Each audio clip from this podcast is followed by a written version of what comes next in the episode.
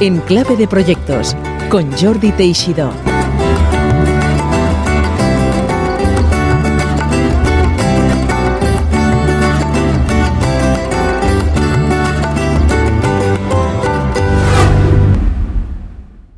Hola y bienvenidas, bienvenidos una semana más aquí a Enclave de Proyectos.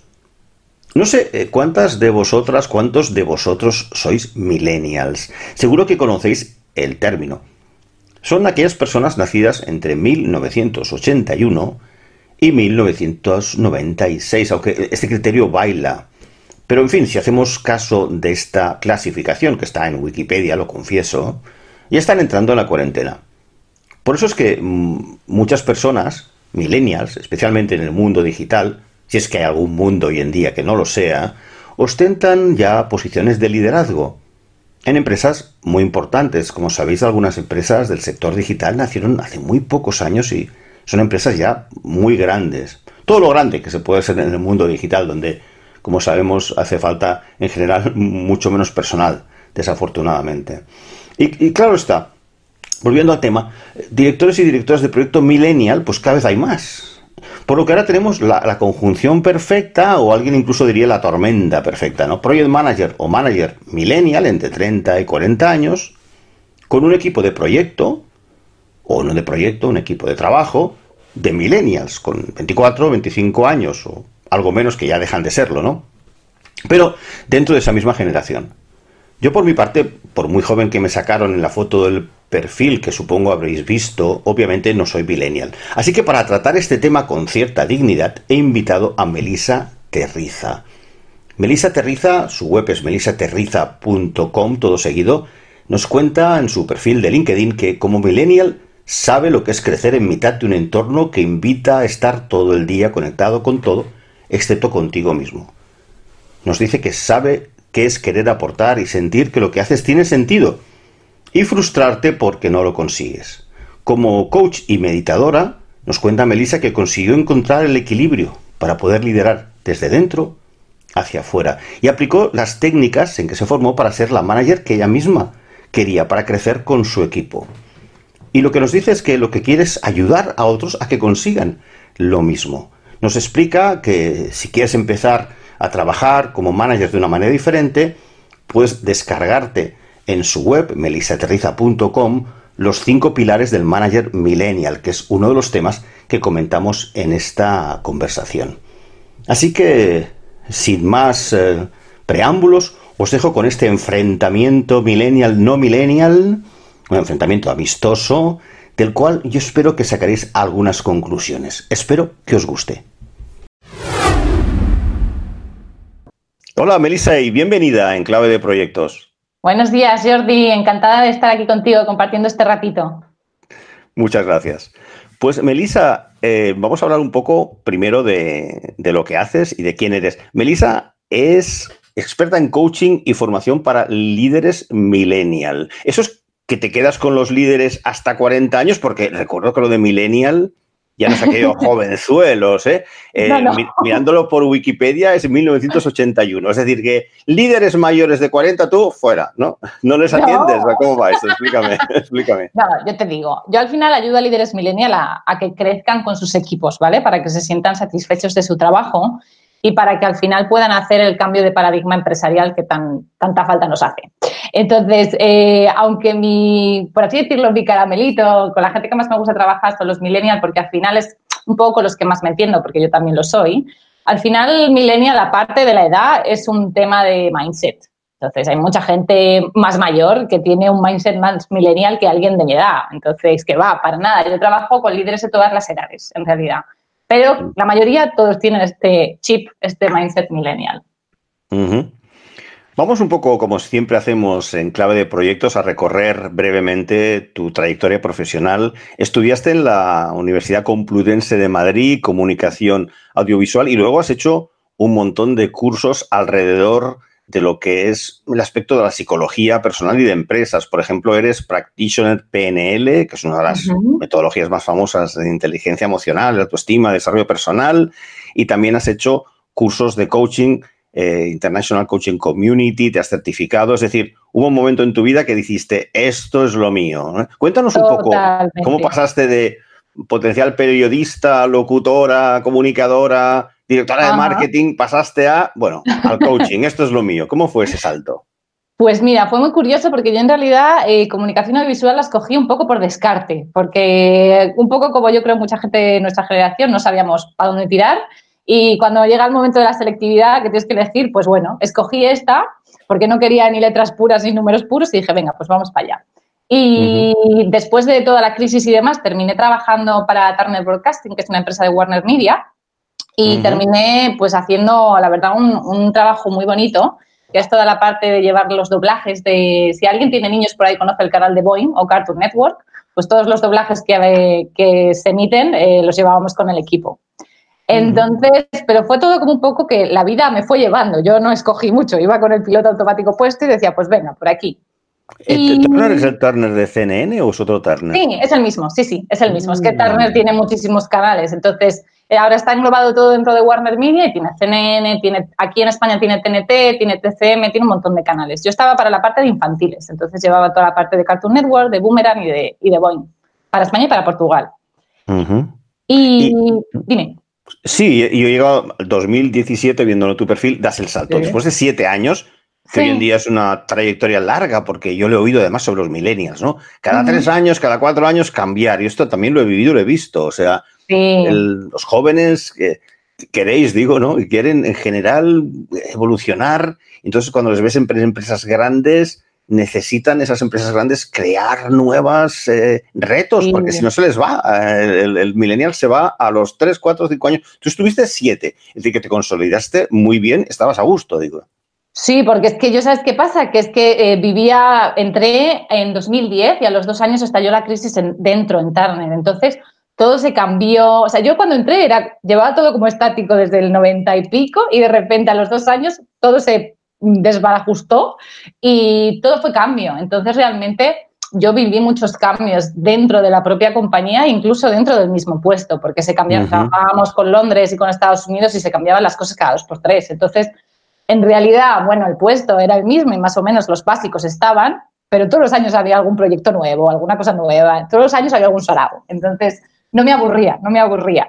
Em, pero bueno, sí que llegó ese momento en el que una compañera mm, pues me dijo, oye, ¿no, has pensado nunca dedicarte al coaching o a la psicología? Porque se te da bien. Y pues de esto que te hace clic. Yo llevaba dos años ya meditando y de esto que supongo que estás más abierta y dije, oye, pues lo voy a explorar. Y lo empecé a explorar y vi los programas y vi todo y, ¡guau! ¿Sabes de esto que te encanta? Y dices, es que es aquí, es esto lo que quiero. Entonces ya no hubo marcha atrás. Fue poco a poco empecé a formarme, lo complementé con el trabajo que tenía porque no podía dar el salto así de golpe y porrazo. Y, y bueno, la verdad que cuando ya descubres dónde quieres estar, yo tengo el este de, ostras, no me quiero arrepentir de no haberlo intentado, ¿no? Llevas cuatro años como coach personal y de equipos ¿Qué es lo que aportas? ¿Por qué, ¿De qué manera ayudas? ¿Es más empresas, más personas? Cuéntame qué es lo que aportas a las personas y empresas eh, que trabajan contigo. ¿Qué haces con ellos?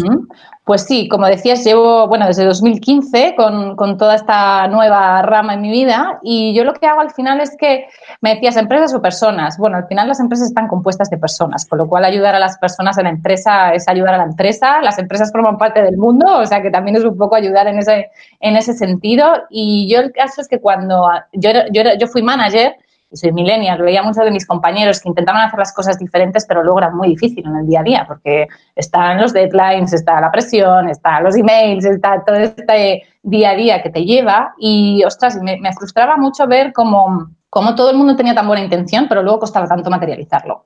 Entonces, yo mi trabajo es que realmente es lo que te decía al principio, ¿no? Que te sientas orgulloso de que, ostras, que al final no te has convertido en tu jefe en el que no querías ser, sino que lo has conseguido hacer distinto.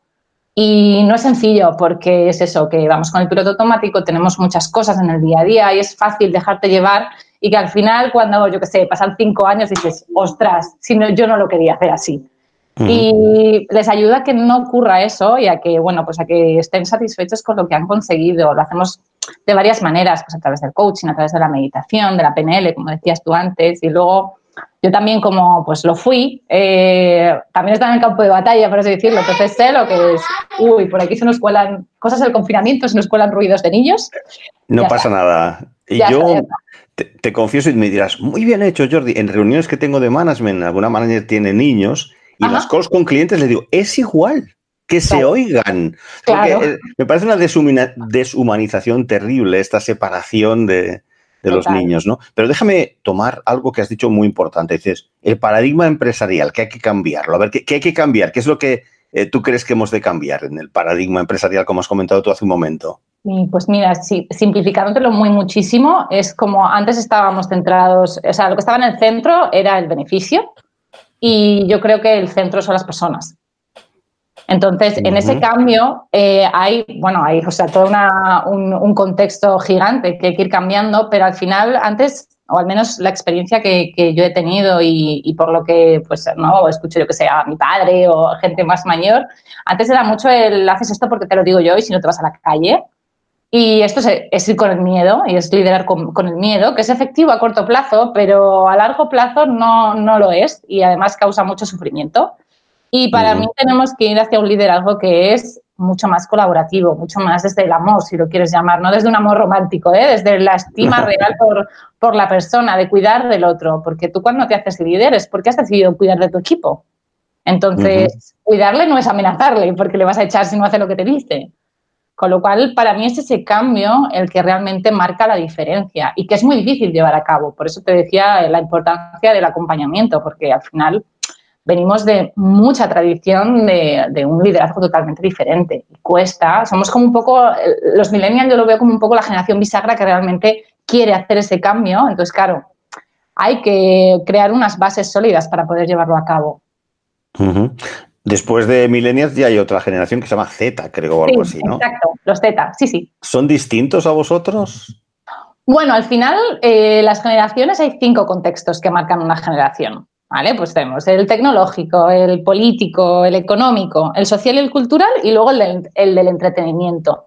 Obviamente los Z pues tienen una vivencia un poco diferente a la nuestra. Pues yo, por ejemplo, eso, viví eh, con el cambio del euro a la peseta, o sea, perdón, de la peseta al euro, viví, yo, yo, al principio no tenía tampoco WhatsApp para quedar con mis amigos, ni eh, estudié mecanografía, que eso ya los Z ni sabrán lo que es casi. Uy claro. Ya tienes una edad, ¿eh, Claro, bueno, yo soy del 85, claro. Entonces, por eso te digo, sí, son yo los veo como todavía incluso más concienciados socialmente que nosotros. Yo he trabajado con, con Zetas y los veo muchísimo más con mucha más conciencia social y medioambiental que nosotros. Es un factor importante, sí. Yo reconozco que también lo, lo he observado como padre y tal. Pero vamos, volvamos al paradigma empresarial. Sí. Retrátame el líder jefe.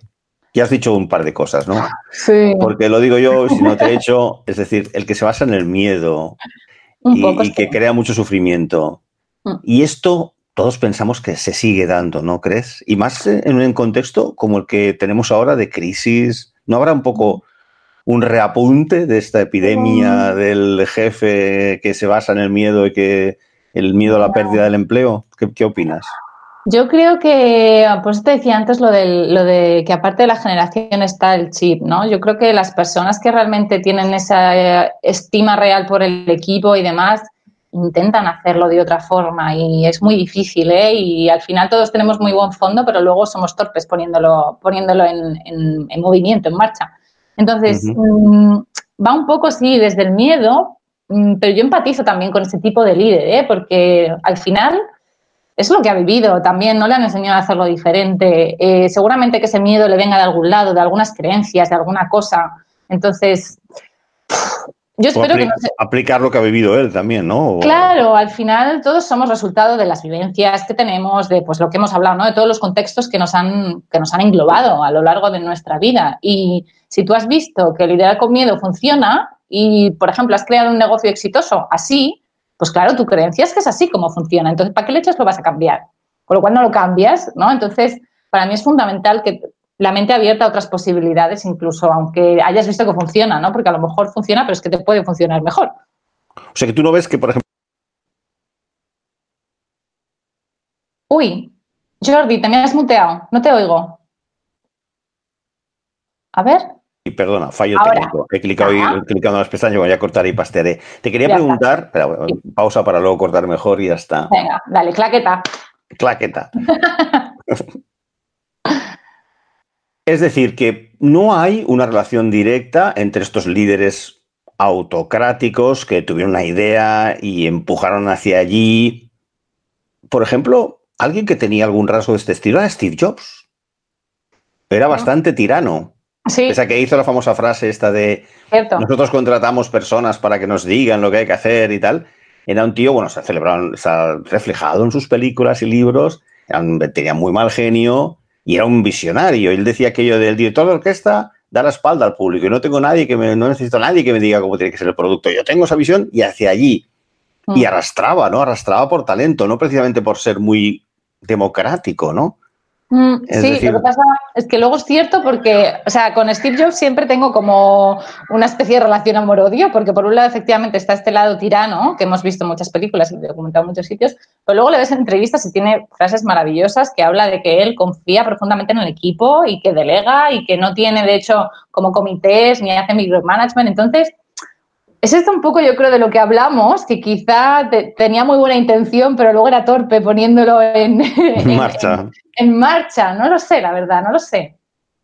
¿Cómo trabajas? ¿Cómo trabajas con tu equipo? Supongo que también te, rodeas de colaboradores. Imaginemos algún jefe que dice, mira, eh, Melissa, tengo 50, 55, lo que sea, 52 años, o, o no, pero tengo menos, pero como tú dices, eh, soy poco millennial. Ajá he estado en el ejército unos años y yo soy los de ordeno y mando.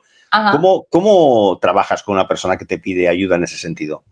Bueno, al final vamos mucho a, indagar en lo que la persona quiere realmente, cuál es el objetivo que tiene. Y la mayoría al final, eh, cuando indagas, eh, es lo que te digo, que tienen como muy buena intención, con lo cual es todo el rato, hago como un poco de punching, ¿no? Es decir, me pongo como para que vean qué es lo que el otro está viendo. Hay muchas, muchos ejercicios de PNL que, se utilizan para hacer estas cosas y, cuando, y cuando ves lo que realmente el otro ve, cuando tú le hablas, cuando tú le dices algo, ostras, ahí se caen muchas cosas, porque te das cuenta, pues, cómo impacta, ¿no? Al final lo que, lo que tú estás haciendo, cómo hablas, cómo, yo qué sé, cómo te expresas hacia la otra persona. Y como estamos tan metidos en nuestro día a día, no te das cuenta pero, ostras, cuando ves que realmente tiene un impacto y que hace sufrir a la otra persona por la manera en la que le estás hablando, la manera en la que te comunicas o lo que sea, ahí se caen muchas cosas. Y al final eso, trabajamos mucho con ver cuál es el objetivo que quiere la persona, pero un objetivo real, es decir, de la propia persona, no el que te dice la sociedad que tienes que tener, no el que te dijo tu madre o tu padre, ni el que te dice tu jefe, sino el que realmente quieres tú, ¿no? y aplicado a la empresa, que en realidad eh, la empresa embarca, eh, o sea, engloba todo, porque al final somos uno. Eh, la persona que va a trabajar es la misma que la persona que está en casa, con lo cual eh, impacta en todo. Y bueno, y a raíz de ahí, pues ya empezamos a ver un poco pues cuáles pueden ser los obstáculos que surgen a la hora de ponerlo en marcha para ver cómo sortearlos y elaborar un plan de acción, ¿no? Para que eso se pueda materializar, que al final es cierto que yo también soy formadora, pero sí que veo en las formaciones que luego falta esa parte de seguimiento que es en la que por ahí se vuelve a perder y volvemos a las tendencias de antes. Entonces, el seguimiento y el, plan de acción y, ponerlo en marcha es muy importante. Ya te entiendo. Se parece un poco a la formación en Project Management, donde haces formación de proyectos a las empresas y luego les intentas decir, bueno, para que esto haya una traducción a algo real, tiene que haber un seguimiento o un mm. proyecto de implantación de la propia gestión de proyectos, o sea que se entiende. Tú puedes empezar una empresa como formadora explicando los nuevos paradigmas del liderazgo, ¿no? Y luego eh, un, proceso, un proyecto de coaching, porque esto tampoco va de un día para otro, ¿no, Melissa? Esto es un proceso de tiempo, ¿verdad? Sí, yo siempre digo que a mí la varita mágica en mi formación no me la dieron. Yo lo siento en el alma, pero no trabajo con varitas mágicas, entonces esto lleva curro. Eh, hay que arremangarse y poner las cosas en acción poco a poco y sobre todo lo que sí que veo mucho es que cuando hacemos pequeños avances no les damos valor. Entonces, como, uh he hecho esto, pero bueno, no pasa nada. Es como, no, no, sí, o sea, porque al final son los pequeños avances los que a los que te llevan al gran cambio. Y si no le prestas atención a esos pequeños avances y los vas haciendo y eres constante en ellos, que esto a los millennials nos cuesta mucho, la constancia y la paciencia, eh, pues al final no hay resultado. Entonces, bueno, sí que es cierto que para mí el seguimiento es muy importante para que realmente se pueda, para que se pueda dar ese cambio finalmente.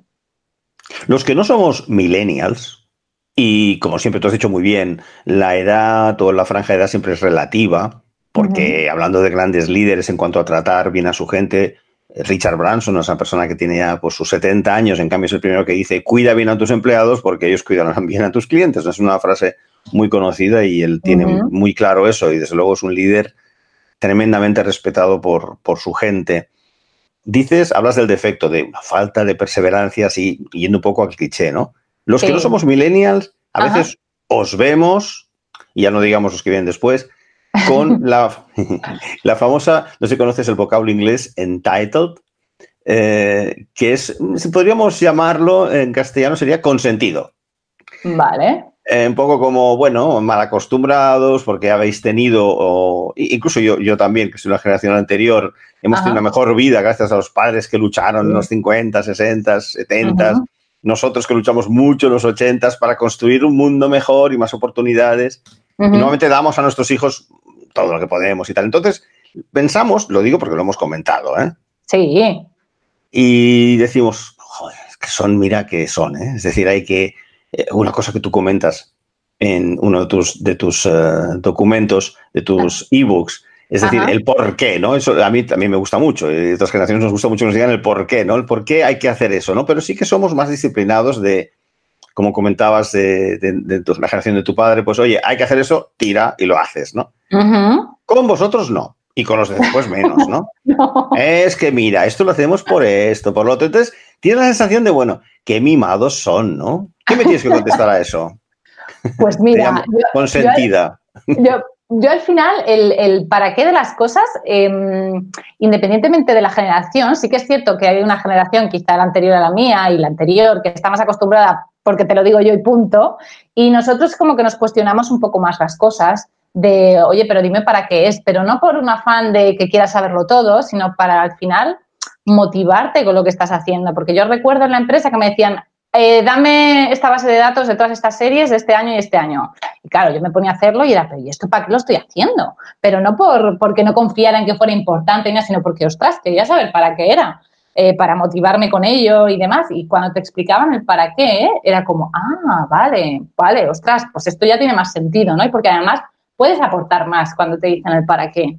Porque si solo te dicen haz esto porque te lo digo yo, claro, como no sabes para qué es, pues no puedes aportar otra alternativa, pero yo creo que a mi generación le gusta mucho aportar y, pensar de otra manera y darle una vuelta. Entonces, yo creo que por eso quizás somos tan cansinos con el para qué. Eh, yo lo era mucho y, y, me consta que la gente de mi generación somos mucho de esto y bueno, creo que al final aporta más valor, ¿no? Que el hecho de solamente, vale, tú me dices que yo qué sé, pues eso, que te entrego este documento y pues toma, pero oye, yo lo estoy viendo de nuevo con unos ojos nuevos y a lo mejor le encuentro otra, otra, otra cosa, que no digo que el tuyo esté mal, para nada, pero a lo mejor podemos encontrar una manera de que funcione todavía mejor. Eso dime, dime. No, déjame decirte que eso lo, vivo yo porque y yo también tengo jefes y me dice tal, y me gusta que me digan el por qué, pero me cuesta menos el, bueno, tira por ahí porque ya lo he aprendido, ¿no? Claro. Y cuando se me reta, si yo digo, pues tenemos que hacer esto y tengo el reto, me cansa un tanto porque me saca de mi zona cómoda. Claro, claro, total. Y salir de la zona cómoda cada día, cada no sé cuántas veces al día, acabas, bueno, venga, es más cansado, es más cansado. Uno, todo esto lo comentas en uno de tus uh, ebooks que publicas en tu web melisaterriza.com, melisaterrizatodojunto.com, y allí me gustaría destacar al menos eh, para, sobre todo invito a todos eh, los seguidores de Enclave de Proyectos a que se descarguen el ebook en la web de Melissa, pero hay un tema que me ha gustado especialmente y es el de no suponer. Cuando lideras un equipo, no suponer. ¿Nos puedes explicar a menos, darnos ese pequeño spoiler de esa parte del libro? Porque me ha gustado tanto que me gustaría que lo pudieras explicar en tus propias palabras. ¿Qué significa el no suponer? ¿Qué es la importancia de no suponer para un líder? Pues trae varias cosas. La primera es que si supones, te creas expectativas y las expectativas acarrean mucha frustración la mayoría de las veces. Está así como de forma individual para uno mismo.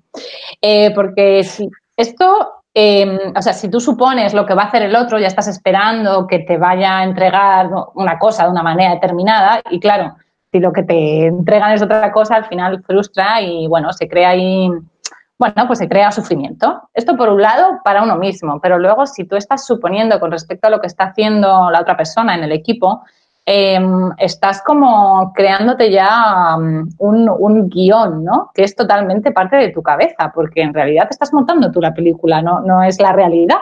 Y se crean muchos malentendidos en los equipos, muchísimos malentendidos por suponer. Por suponer por qué me has contestado así, por suponer por qué me has enviado esto, por suponer, eh, yo qué sé, un montón de cosas, ¿no? Y al final, en un equipo, la mayoría de los problemas se suelen dar por, porque no hay una buena comunicación. Y nos pensamos que el otro está en nuestra cabeza y nos creemos que todos hablamos el mismo idioma, que sí, pero hay muchas probabilidades de no entenderse. Entonces, es muy importante que no supongas que preguntes, que preguntes sencillamente, oye, pero desde total, no desde la pregunta acusadora, sino del, mm, yo creo que me has contestado así, me ha parecido que me has contestado así y no sé si es que estás enfadado conmigo, ha pasado algo, ¿sabes? no sé. Y seguramente la versión de la otra persona no tenga nada que ver con la que tú te habías montado. Entonces, para mí es muy importante para que un equipo funcione contrastarlo.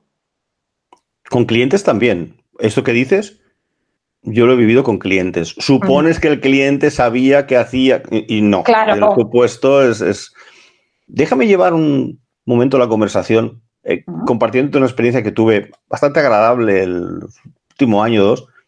Hice un... Me dirás, qué pelota eres. Pero hice una conferencia eh, bastante retadora para el Project Management Institute que se llamaba ¿Por qué las mujeres son mejores project managers que los hombres? Es el título de la conferencia, fue aceptada sin, haber hecho el temario. Y mucho de lo que comentas lo veía así. Es decir, empecé a investigar sobre el tema, em, leí sobre todo muchos libros alrededor de la psicología del liderazgo y si hay o no una influencia del género. Todos estos buenos hábitos millennial que tú comentas, el autoconocimiento, la comunicación, como has comentado, esa proactividad, tienen un poco que ver no solo generacionalmente, eh, sino también en, tema de género, ¿no? Un liderazgo femenino como tópico. ¿eh? Sí, el estilo femenino es más cercano al estilo que espera el millennial. ¿No es esto? ¿No? ¿Estás de acuerdo? Si es así, tenemos poniendo más mujeres al cargo de equipos, tendremos un mejor liderazgo. ¿Qué opinas? Tú obviamente no eres independiente porque eres mujer, pero yo, por eso quería un poco eh, comentarte esta coincidencia. No sé qué me puedes decir sobre este tema. yo al final creo que dentro de, me, pongo un poco mística, ¿eh? ya me perdonarás, dentro de cada persona creo que están como energía femenina y masculina, ¿vale? Y al final lo importante es que haya un equilibrio. Porque eh, sí que es cierto que hay mujeres que tienen mucha energía masculina y claro, como es un poco lo que hemos venido viviendo, hay muchas mujeres que están en pues, CEOs y demás, en, con puestos muy importantes pero que tienen mucha energía masculina, mucha más de la que puede tener quizá un hombre que tiene más energía femenina. Entonces, para mí, em, sí que es cierto que obviamente, normalmente las, mujeres tienen más energía femenina que los hombres, y tiene toda esa parte que decías de empatía, de comunicación, de, em, cuidado, que la energía masculina es más del hacer, ¿no? De, pues, venga, pum, pum, pum, pum, y la energía mm, femenina es más del ser, más del cuidar, más del... Para mí, en, un negocio es importante que estén las dos, porque si estamos todo el día cuidando y no velamos por el hacer, pues al final se queda todo en, nada, en humo. Eh, pero sí que he hecho en falta muchas más mujeres en, puestos de, pues en altos cargos, para que se tenga un poco y se, para hacer este cambio de que hablaba al principio de paradigma empresarial, que mira un poco más por las personas, sí que creo que esa energía femenina vela un poco más por esto. Y sí que sería muy bueno si, si comenzáramos a, poner eh, más mujeres con este tipo de energía en, en, puestos de, responsabilidad para que hubiera este cambio al, al, final el que pone las personas en el centro, ¿no? y, y, hombres que seguramente que también lo tienen más desarrollado, que también vayan, porque al final es cierto que la mayoría de, de puestos de responsabilidad son hombres, pero además hombres pues con energía masculina marcada también. Que además es lo que habrán visto en otros líderes. En clave de proyectos siempre hablamos de, los proyectos pasados, actuales. Uno de tus proyectos muy interesantes, porque además es una guía de cómo, que es en los cinco pilares del manager millennial, que lo puedes descargar en la web melisaterriza.com. Me gustaría que me hablaras de cuáles son tus proyectos actuales y de futuro. ¿Qué estás dirigiendo más tu atención? ¿Hacia dónde ves eh, que evoluciona tu práctica de coaching y, y este proceso que todo líder tiene que seguir? Informa, háblanos un poco de en qué estás trabajando. Yo para mí, mi, hacia dónde, hacia dónde miro todo el rato es, hacia crear una comunidad de líderes millennial realmente eh, consistente, que sea esa sostenedora de ese cambio de paradigma del que estábamos hablando. Y para eso, pues hago lo que sea necesario. Eh, pues eh, hago, antes de que empezara el confinamiento, pues comencé a hacer varios afterworks para que, pues al final de las jornadas laborales, pues lo que son los líderes millennial y los mandos intermedios tuvieran un, lugar en el que pudieran aprender los unos de los otros y en el que pudieran tener herramientas para crear ese nuevo liderazgo que quieren, porque pues sí, los directivos tienen su junta directiva todos los lunes, donde ahí comparten y demás, pero los mandos intermedios no tienen mucho de esto, por no decir nada, y están bastante desangelados. Entonces, bueno, sí que me gustaría que al final estos mandos intermedios van a ser los líderes que estén en los, en los puestos más altos en el futuro. Entonces, a través de estos afterworks y todos, todos los talleres que pueda hacer, que junten a los líderes millennials lo máximo posible para ver que al final no están solos y que muchos que estamos metidos en lo mismo, que, que, queremos ese cambio, pero que es muy difícil y que tenemos que ayudarnos los unos a los otros para conseguirlo y aprender mucho los unos de los otros de forma constructiva. Y para eso, pues ya te digo, a través de, talleres, a través de formaciones, de, procesos de coaching individual, por supuesto, eh, de webinars, de todo lo que sea necesario para, llegar a ellos, ¿no? Y que al final, este, este año, por ejemplo, de hecho, en, en, mi blog estoy haciendo la iniciativa de 12 meses, 12 líderes, que es cada mes entrevisto a un líder millennial para que ellos sean los que digan lo que tienen que decir y que cuando otro líder millennial lo lea, se siente identificado y vea que no está solo y que es difícil, pero que merece mucho la pena seguir intentándolo. ¿Cuáles son los retos y problemas que te comentan estos líderes millennial? Si nos puedes resumir, ¿en qué temas les preocupan más o dónde se sienten más bloqueados? Pues al final, eh, lo que todos quieren, la mayoría mm, están en que quieren que el equipo crezca y les encanta ver cómo el equipo crece es una cosa que les encanta y lo que es lo que más les llena. A mí personalmente también cuando he sido líder de equipo también es una de las cosas que más me gusta. Eh, y, obstáculos, pues es mucho a la hora de encontrar el tiempo para, dedicarle a las personas, porque vamos, de verdad, vamos muy volados, vamos muy con el piloto automático puesto. Yo por eso uno de, los, de mis claims ¿no? es lidérate para liderar, que es como, ostras, mírate, lidérate y luego ponte a liderar al resto, que es que si no, de verdad que vas a ir apagando fuegos todo el día.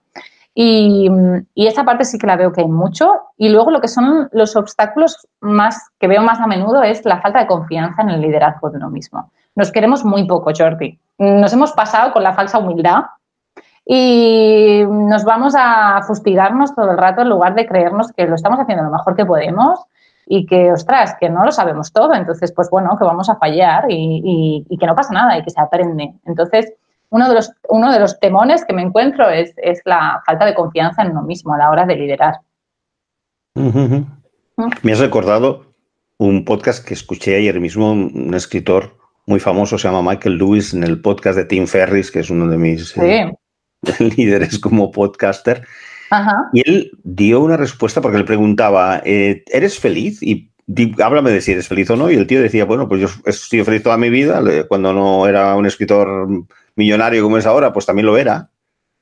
Y él comentaba una cosa importante, no sé si qué te va a parecer. Él decía que a veces le, duele oír a personas que todo el rato son las víctimas, ¿no? Que están contando algo y es que como yo fui la víctima en ese momento, cómo me ha pasado. Quizás lo necesitan emocionalmente, el descargarse, pero dice que eso, una cosa que me, me impactó mucho cuando lo escuché ayer es, ojo, porque a base de hablar así, te conviertes en lo que tú hablas. Totalmente. Totalmente. Sí, al final, si tú estás todo el rato hablando como víctima, claro, es que si tú eres la víctima, no puedes hacer nada, estás con las manos atadas. Entonces te quedas pequeñito y es el mundo el que está en tu contra y son los demás y jolín, pobrecito yo. Yo entiendo el que dice Sergio Fernández, que me gusta mucho, el derecho a la pataleta, está bien, ¿vale? Quéjate un rato, está perfecto, pero luego haz algo porque si estamos todo el rato en la posición de víctima, al final no hay evolución y al final hay mucho sufrimiento para la persona. Tiene una intención positiva, que es que es más cómodo, porque no tienes que hacer nada. Y esa es la, o sea, todo comportamiento es por algo, ¿no? Tiene una intención positiva, aunque no la veamos, pues el, es, vale, pues estoy cómodo, se está bien quejándose porque tú no tienes que hacer nada, no me tengo que arremangar a hacer nada, son los demás Pero si te quedas así, al final vas a tener una vida que no va a ser ni la mitad de lo que podría llegar a ser si te pones eh, manos a la obra y dejas el papel de víctima. Así que Hace un tiempo conocí una persona que le pasaba esto que tú dices. Eh, realmente, si tuviera que autocalificarme, Melissa, en cuanto a este tipo de aspectos, aunque tengo mis virtudes, a veces soy un poco más bruto que un arao, ¿sabes? La, ah, pero me acuerdo que esta persona ya es que llegué a ver eso, le decía, oye, ¿por qué le dije? Y hace tiempo de esto, ¿eh? ¿Por qué te victimizas tanto? Porque es que era automachacarse, mm. todo el mundo estaba contra él en el mundo personal y profesional, también tenía problemas personales serios, pero era, la, la, víctima en mayúsculas. Pero claro, mi impulso fue decir, no lo seas, machacar. No, lo hice bien, ¿no, Melissa? ¿Qué hay que hacer a esas personas que son, que se sienten víctimas? ¿Cómo, cómo lo abordarías tú? Pues mira, ¿sabes qué? El, además, el no lo seas, es que esto es como, es que no puedo parar de, pensar en no sé qué. Va, deja de pensarlo, esto no funciona. Lo decimos todos con muy buena intención de ayudar al otro, pero no sirve. Eh, pues, ¿cómo lo haría? Pues viéndole un poco, o sea, trabajaría con él en un, en un proceso de coaching individual más profundo, viendo qué es lo que quiere y viendo lo que conlleva, ¿no? El hecho de que, se victimice de esa manera. Lo que sí que es cierto es que a la persona le tiene que llegar el momento. Yo he intentado, yo he tenido, he pecado muchas veces de intentar ser salvadora de gente que no te pedía ser salvada y mm, al final crea mucha frustración y no tiene sentido porque hay que respetar también los ritmos de cada persona. Y yo, por ejemplo, si me hubiera metido en meditación con 21 años mm, a la segunda clase, bueno, de hecho mi primera clase de yoga me marché porque no me gustaba eh, y estaba bien, no era el momento.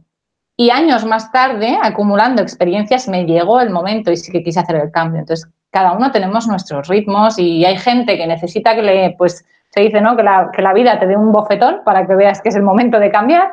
Y hay gente que no, gente que lo hace más poco a poco y de forma más gradual. Pero el intento de, que lo he vivido muchas veces, el intento de que alguien cambie, es que lo único que puede cambiar es uno mismo. Con lo cual, tú haz para ti y sé el mejor ejemplo que puedas ser. Y cuando esa persona esté lista para cambiar, si ha visto que tú eres un ejemplo para que le eche una mano, acudirá a ti. Una cosa, Melissa, ya para ir acabando, mm, aparte de lo que nos quieras tú comentar, querría por último preguntarte, obviamente nos encontramos en un momento de, crisis, a, veces incluso hay países donde este podcast también soy en, en Iberoamérica, hay países que siempre están en crisis, que entiendo que al igual habrá un crecimiento de procesos de coaching para personas que tengan que reinventarse o que han perdido el trabajo. ¿Estás notando algo en ese sentido o estás pensando, seguro que te ha pasado por la cabeza, ¿no? ¿Cómo podría ayudar a las personas que ahora eh, están en crisis, sean autónomos, sean empleados? Eh, ¿Cuál es tu visión de cómo ayudar a las personas a salir o a enfocar las crisis venideras y actuales? Para mí es muy importante utilizar este momento para mirarse de verdad. Sé que es incómodo, sé que hay cosas que no queremos ver y que están mejor detrás de la cortina, pero es que el monstruo está ahí y aunque no lo mires, va a estar y algún día saldrá. Entonces sé que es súper incómodo y que queremos como hacer que no estuvieran, pero la clave del, del cambiar y el reinventarse, o como queramos ponerle la palabra, es que te mires a ti mismo y veas qué es lo que realmente quieres hacer, si eres feliz, como hablábamos hace un rato, y si es que no, pues oye, ver qué cosas te hacen felices. Y es que vamos, vuelvo a lo mismo, pero es que vamos mucho con el piloto automático y no nos paramos a mirarnos. Entonces, para mí, la meditación es una herramienta fundamental. Entonces, en, estos, en este momento sí que he dado muchas, eh, muchos talleres de, pues eso, cómo iniciarse la meditación. Y sí que es cierto que ahí sí que veo que mi generación tiene un poco más de, de curiosidad Em, por, todo este mundo nuevo, que al principio parece como muy esotérico, pero luego es muy práctico. Yo, de hecho, me libré de no irme de baja por ansiedad en mi trabajo gracias a la meditación, porque me ayudó muchísimo. Entonces, para mí es el momento de invertir en uno mismo, en educarte en lo que sea, o sea, si que, sepas que te gusta y, ir hacia allí. Eh, no porque vayas a hacer lo típico, ¿no? De cambio de un día para otro su vida, sino porque te vayas nutriendo de cosas que te gustan para que seas un poquito más feliz y mirarnos, que nos miramos muy poco. ¿Alguna cosa más, Melissa, que nos quieras comentar? Ah, por supuesto, ¿cómo pueden llegar eh, los oyentes a ti? melisaterriza.com es supongo la manera. ¿Sí? Eh, ¿Qué nos quieres comentar para despedir un poco la charla?